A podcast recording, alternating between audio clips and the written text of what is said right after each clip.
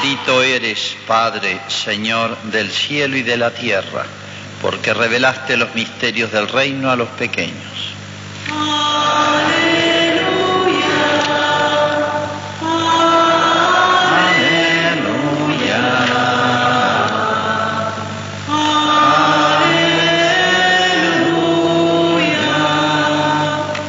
El Señor esté con ustedes. Evangelio de nuestro Señor Jesucristo según San Mateo. Jesús dijo a sus discípulos, les aseguro que si vuestra justicia no es superior a la de los escribas y fariseos, no entrarán en el reino de los cielos. Ustedes han oído que se dijo a los antepasados, no matarás, y el que mata debe ser llevado ante el tribunal. Pero yo les digo que todo aquel que se irrita contra su hermano merece ser condenado por un tribunal. Ustedes han oído que se dijo, no cometerás adulterio. Pero yo les digo, el que mira a una mujer deseándola, ya cometió adulterio con ella en su corazón. Ustedes han oído también que se dijo a los antepasados, no jurarás falsamente y cumplirás los juramentos hechos al Señor. Pero yo les digo que no juren de ningún modo. Cuando ustedes digan sí, que sea sí, y cuando digan no, que sea no. Todo lo que se dice de más viene del maligno. Es palabra del Señor.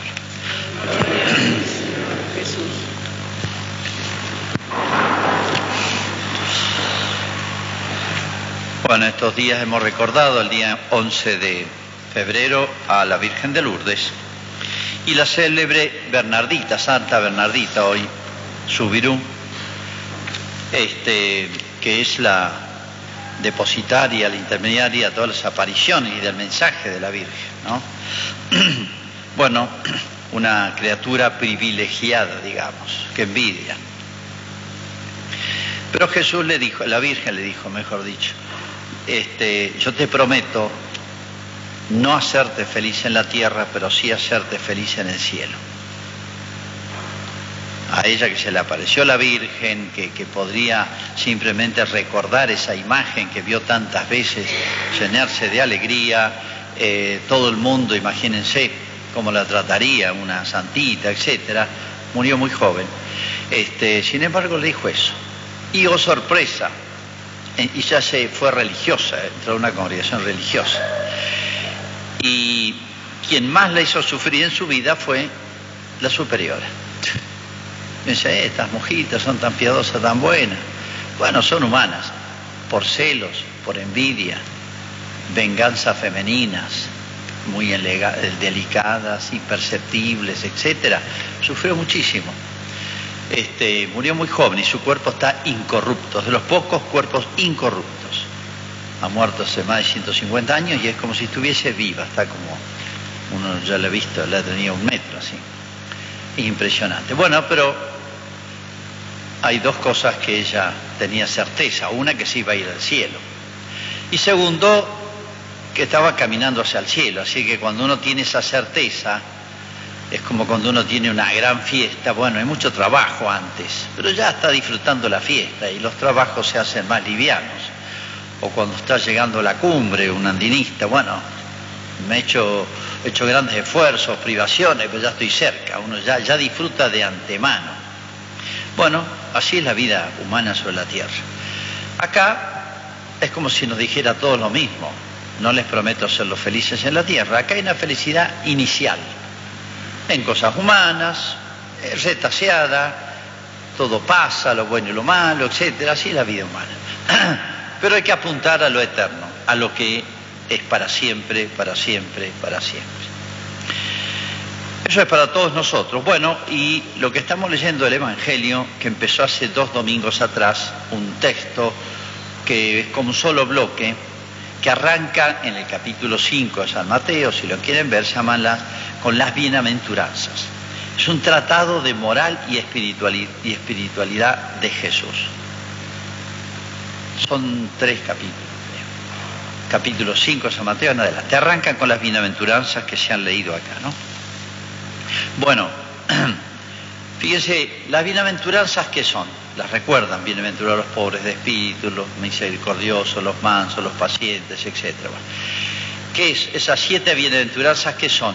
Es una especie de descripción de lo que debe ser la vida de cristiano perfecto, la que viene a predicar, enseñar con palabras y ejemplos Jesucristo.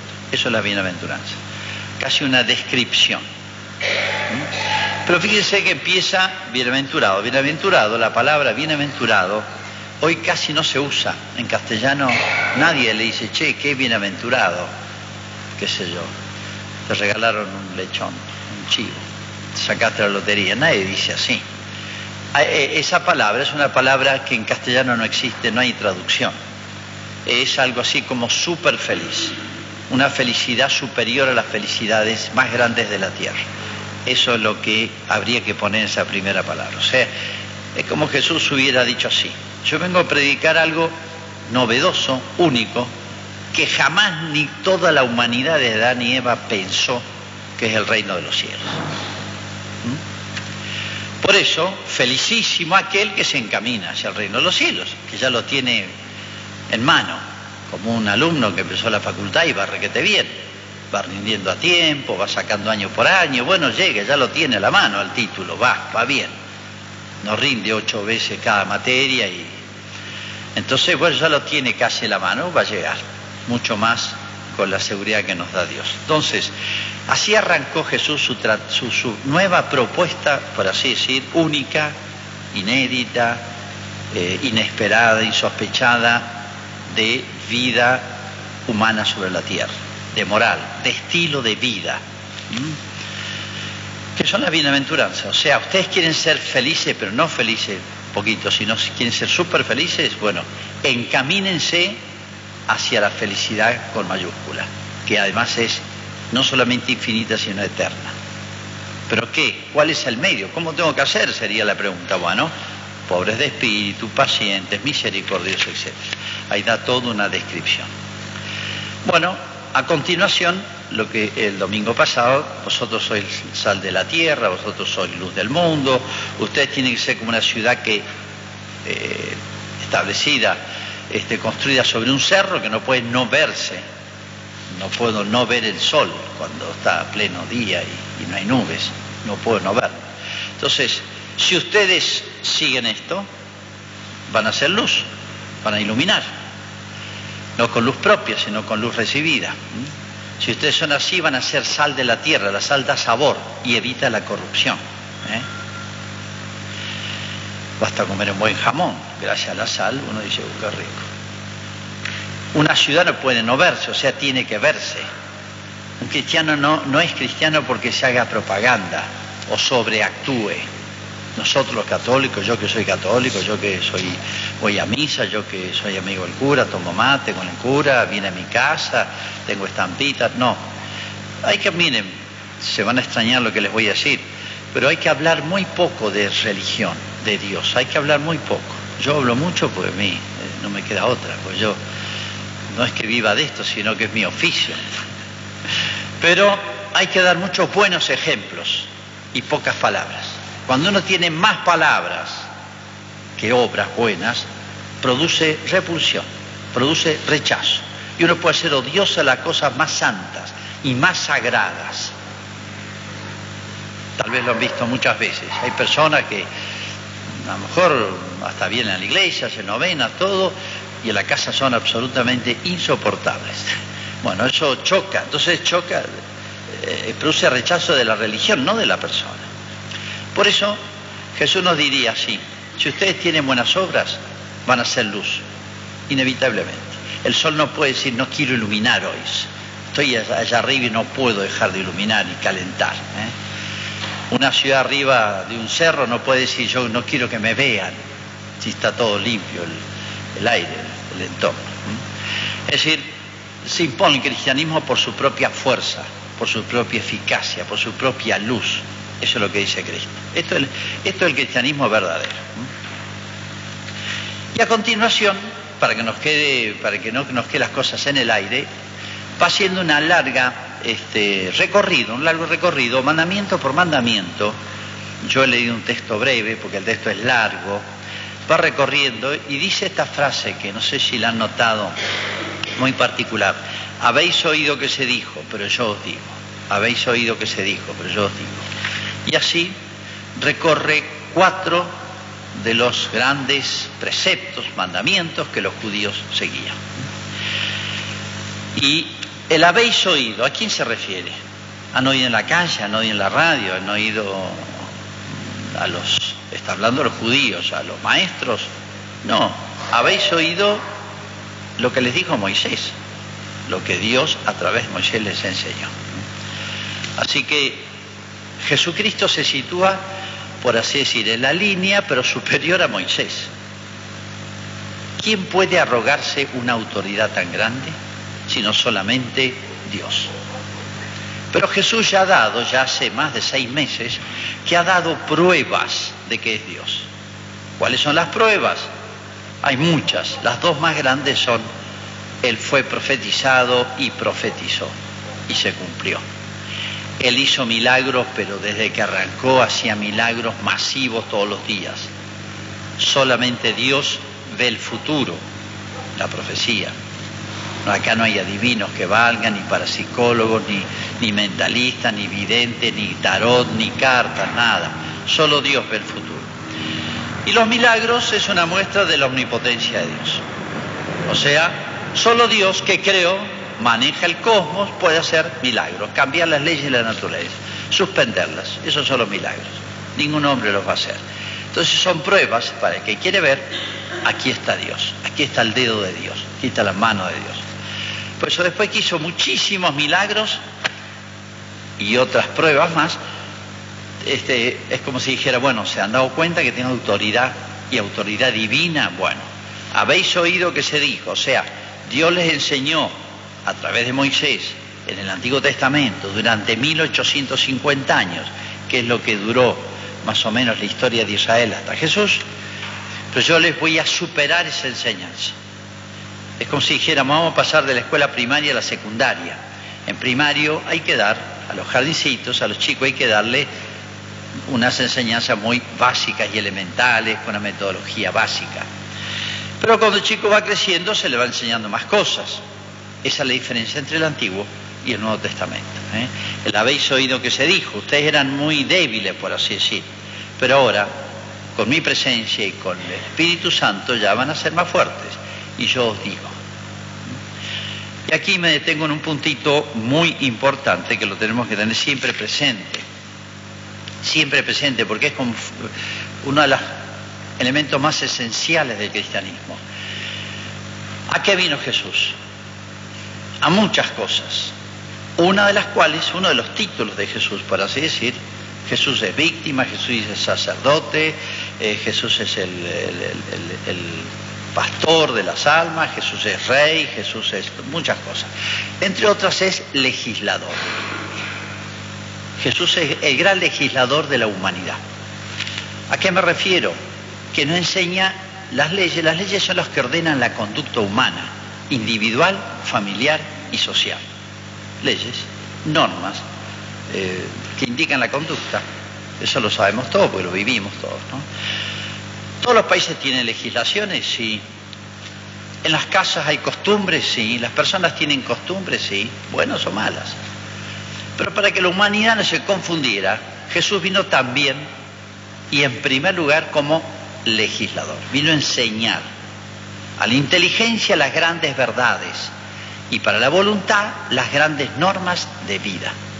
Jesús es legislador moral, podemos decir primero dio pruebas. Y para que se entienda más esto, no sé si se va a entender más o menos, voy a hacer una, explicación un poquito más amplia. Toda la historia de la humanidad, la humanidad, desde Adán y Eva, el primer hombre, millones de años, cien mil, lo que sea, hasta el fin del mundo, hay solamente tres, por así decir, para agruparlos, códigos de vida, códigos morales, códigos legales, tres, nada más. Uno, el de todos los pueblos de la humanidad, europeos, asiáticos, africanos, americanos, latinoamericanos, este, de todo el mundo, que todos los pueblos han tenido sentido moral y han determinado, cada pueblo ha tenido sus costumbres, qué es lo bueno y qué es lo malo. Algunos lo pusieron por escrito, otros simples normas, todos los pueblos, ¿no? Los chinos, los hindúes, los desde millones, cientos de miles de años, lo que sea. Lo elaboraron como con su propia inteligencia, hasta donde les dio. Hay pueblos que tenían una moral muy elaborada y hasta diría sublime, y otros bajísima, elemental, amplia, libre, medio salvaje, de todo. Y aún los que tuvieron grandes aciertos tenían paralela y simultáneamente grandes errores, enormes errores. Y ahí entran todos los pueblos. Segundo lugar, segundo código moral de la historia de toda la humanidad, el de Israel. Dios formó un pueblo con una familia, como yo le decía, con Abraham, y le fue enseñando. Y le dio un código moral completo con Moisés. Está todo en el, en Pentateuco, primeros libros. Todo, todo le enseñó todo. Lo que podríamos llamar hoy mandamientos, constitución, eh, código de comercio, código penal, código, todo, todo, todo, toda la legislación, todo lo que necesita un pueblo para orientarse con Dios, con los demás e individualmente. Todo se lo dio a de Moisés. Era como para un pueblo rudo, este, duro, duro de entender, duro de practicar la ley, etc. Entonces es muy elemental y, ahí estaba muy presente el premio y el castigo. Si se portaba bien, premios. Si se portaba mal, castigos. ¿Cómo se hace con los niños? Pero cuando una persona es grande ya se supone que uno obra bien porque es bueno obrar bien, no porque me den un caramelo, un helado. Así nos trató Dios, hasta que vino Jesús. Y el tercer código que ha tenido la humanidad es el de Cristo. Y después el de Cristo no hay nada más. Y con Cristo es el más grande, es el supremo, es el sumo, y venía a dar plenitud a la ley. ¿Cuál? Todos los códigos morales, los estilos, estilos de vida que han tenido todos los pueblos de la humanidad, en la ley de Cristo encuentra lo bueno presente y más elevado, y lo malo corregido. Y en el pueblo de Israel, que tuvo una moral y una espiritualidad y unas normas de vida muy elevadas y comparadas con otros pueblos de la época, este, completamente superior, distinto y superior, con Cristo se eleva más todavía. Si ustedes quieren ver cómo era la vida, las costumbres, por así decir, las enseñanzas que, que guiaban al pueblo de Israel, lean los salmos. Los leemos siempre los domingos, ¿no? Lean de corrido los salmos, van a ver, es un código de espiritualidad, de moral, bellísimo, hecho poesía. Ahí hay consejos, hay, bueno, sobre Dios, sobre las relaciones con los demás. Es una belleza. Uno dice, ¿cómo un pueblo mil, mil quinientos años antes de Cristo ha tenido este este código moral tan sublime. Y sí, se lo sopló Dios, a través de Moisés y a través de los profetas. Pero más que Cristo ya no hay más. ¿eh? O sea, la moral cristiana, no digan, yo a veces emito, omito hoy decir la iglesia, porque la gente entiende la iglesia una especie de ONG, una especie de sociedad, una multinacional. Sí, porque la iglesia opina esto, la iglesia presiona, la iglesia tiene... Digan Cristo. Porque lo que enseña la iglesia es lo de Cristo y nada más. Yo ya no digo más la iglesia, para que no se confunda, valdría decirlo. Por eso, nadie en la historia de la humanidad hasta el fin del mundo, aunque falten cien mil años, va a enseñar algo más humano, más humano y más sobrehumano que lo de Cristo. Nadie en la historia de la humanidad, pasada, presente y futura, va a poder superar la moral, la espiritualidad, las normas de vida que nos da Cristo para hacer una sociedad, una vida humana, humana, entiéndame bien, y sobrehumana, que nos encamine hacia el cielo. Y San Pablo es más duro que yo en lo que estoy diciendo. Les anunciamos una sabiduría entre aquellos que son personas espiritualmente maduras, los que me quieran entender, pero no la sabiduría de este mundo, ni la que ostentan los dominadores de este mundo, los que imponen condenados a la destrucción, a la aniquilación. O sea, hay un estilo de vida, una moral que lleva a la muerte en esta tierra y en la otra vida, eterna, la muerte eterna. Y hay un estilo de vida y una moral y una espiritualidad y unas normas de conducta, etcétera, una ética, como quieran llamarlo, que nos conduce, que guarda proporción, que nos lleva a la eternidad, al cielo, al reino de los cielos. Y pregúntense, obviamente, ¿quién forma a nuestros niños, nuestros adolescentes hoy? ¿Con qué se forman? ¿Qué criterios de vida tienen? ¿Qué diría Jesús? ¿Qué diría Jesús? ¿Quién impone las costumbres hoy? ¿Quién decide lo que es bueno y lo que es malo? Miren, todos los códigos morales, todas las leyes de los pueblos cristianos que aceptaron el cristianismo después de Cristo, nunca jamás hacían una ley que pudiera estar en contradicción, que hubiese, pudiese estar reñido, enfrentado a una ley divina, porque había respeto, por así decir, de Cristo, de la enseñanza de Cristo, el maestro de la humanidad, el legislador por excelencia. Jamás ni al rey más poderoso, ni al emperador más fuerte, más autoritario y prepotente se le hubiera ocurrido eso. Tenían lo que se llama temor de Dios. ¿Qué es el temor de Dios? Temor de apartarme de Dios. Porque si me aparto de Dios, voy camino a la muerte. Caigo en manos del otro y voy camino a la destrucción, a la aniquilación. Pero ¿qué pasa hoy? Bueno, ¿quién forma? ¿Quién la da los códigos morales? Lo que es bueno y lo que es malo. Bueno, creo que la respuesta ustedes la requete tienen. Hoy las cámaras, diputados y senadores de todo el mundo se le ocurre legislar sobre todo. La ley de Cristo ni la conocen ni les interesa. Jamás he visto a alguien en una Cámara de Diputados o Senadores decir, miren, yo tengo temor de Dios, Dios habló, Dios enseñó, yo no me quiero enfrentar a Dios. Si ustedes quieren hacerlo, aténganse a las consecuencias. Yo con el cargo que tengo y que soy responsable de un país, estoy hablando de un legislador nacional, cualquiera hipotéticamente, puede embarcar una nación entera, como decía San Pablo, camino a la destrucción, a la aniquilación, porque te haces responsable de eso. Cuando un ministro nacional dice, voy a poner el aborto apenas suba, y el presidente dice lo mismo, después de venir del Vaticano, que Dios lo ayude. Es, no es grave, no tengo palabras para explicar la gravedad, la irresponsabilidad de esa afirmación, atroz. Y no sé si ha conmocionado al mundo esto, o al país, no sé si nos ha hecho preocupar, sufrir, llorar, rezar, replantearnos muchas cosas, quejarnos, hacer cortes de rutas, manifestaciones, huelgas, ¿dónde están los sindicatos? Tremendo lo que pasa hoy. Los medios de comunicación, ¿quién forma a los niños? Las normas que vienen, ya he hablado demasiado, no quiero cansarlos, de la, de la Dirección Nacional de Educación, del INADI, decide lo que es derecho humano y no. Y los deberes humanos, Jesús hace una lista de deberes humanos para con Dios. ¿Qué es lo que nos hace bien? Es como la receta de un médico, genial, que me dice, mira, estás grave, pero esto, con esto te sanás. Fenómeno.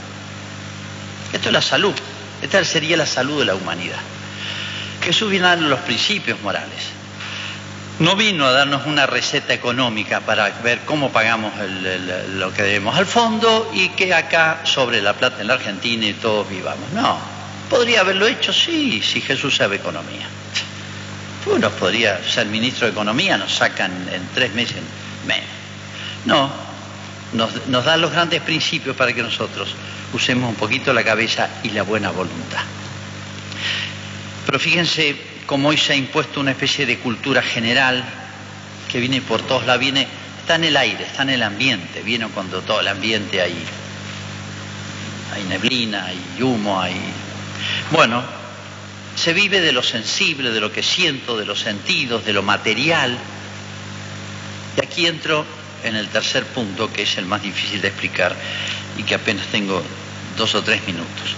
Si ustedes observan una cosa, dice, habéis oído que se dijo, no matarás, pero yo digo, yo digo, el que odia ya mató. Odiar a otro es como matarlo. Habéis oído que se dijo, bueno, el que adultera tiene una pena, pero yo digo, los malos deseos, los malos pensamientos también son pecados. están dentro de ese mandamiento. Y así todos. ¿Qué, es, qué, observan ustedes? Yo creo que salta a la vista. ¿En qué está el perfeccionamiento de esta ley? En que Jesús viene a tener muy en cuenta el interior del hombre. O sea, no es simplemente los actos exteriores, la sensibilidad, lo que yo hago por fuera, los actos que hago con mi cuerpo, sino es mucho más importante el corazón del hombre. Somos humanos, no somos animalitos, somos humanos, tenemos alma. Y el alma es imagen y semejanza de Dios. El alma es espiritual. El alma es como yo diría de, elástica, de goma. Es tan grande que cabe Dios.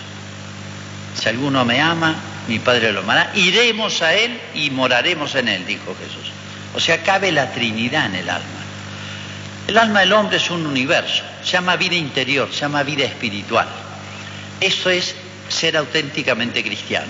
Ser atento, estar atento, observando, este, sensible a los movimientos no del cuerpo solamente. Eso que solamente observan en la vida cristiana, voy a misa, no voy a misa, digo mala palabra, no digo mala palabra. No entendieron nada de la vida cristiana. Perdón que lo diga tan crudo. La vida cristiana es esencialmente la vida interior, dice la Escritura. Por encima de todo, cuida el corazón, porque en él están las fuentes de la vida o de la muerte. Pensamientos, deseos. ¿Cuántas veces nos dejamos llevar calumniamos, este, hacemos, causamos dolor a otra persona y no me doy cuenta. Y puede ser, no se dan cuenta. Y hay personas que son odiosas, hay personas que son envidiosas, hay personas que son irascibles, hay personas que le hacen la vida imposible a los demás, hay personas, por decir un defecto, no se dan cuenta. ¿No te diste cuenta de lo que dijiste? ¿No te diste cuenta que ese trato es injusto? ¿No te diste cuenta que tenías que ser? No, o sea, cero vida interior, cero vida espiritual, cero vida humana, que es la vida del corazón, del alma. Esa sensibilidad del espíritu, del alma, del interior, es lo que más que hay que observar. Y es el síntoma, es el signo de que hay verdadera vida interior. Y esto es lo que viene a traer Jesús. Miren, el ser humano es mucho más que, como un animal, los actos exteriores, la sensibilidad. Lo más humano del hombre está dentro es el corazón del hombre. Esa palabra que aparece tantísimas veces en la escritura. Del corazón del hombre es donde sale. Lo bueno y lo malo, dijo Jesús una vez. Porque uno de los defectos de los judíos es simplemente yo cumplo lo exterior. Y listo, con eso ya estoy en paz con Dios. No, lo más importante del hombre está en lo interior. Y de lo cual soy testigo yo y Dios, Dios y yo, nada más. Ahí está la gran novedad, por así decir, del cristianismo, de Cristo. Y esta posibilidad de entrar en lo más hondo y de ver que los mandamientos tienen un van más allá de los actos exteriores. Yo no maté a nadie, no le pegué un tiro a nadie, padre, luego soy bueno. No, podés haberte ganado la condenación, porque calumniaste, porque sos un odioso, porque haces la vida imposible a los demás, porque no dominaste un temperamento. Hay mil maneras de matar. Yo no le pegué un tiro a nadie, soy bueno. No, falta mucho. O sea, es como si Cristo dijera, miren, cultiven el alma, cultiven el interior, sean sensibles a eso interior, porque es lo más esencial y lo más importante del cristianismo.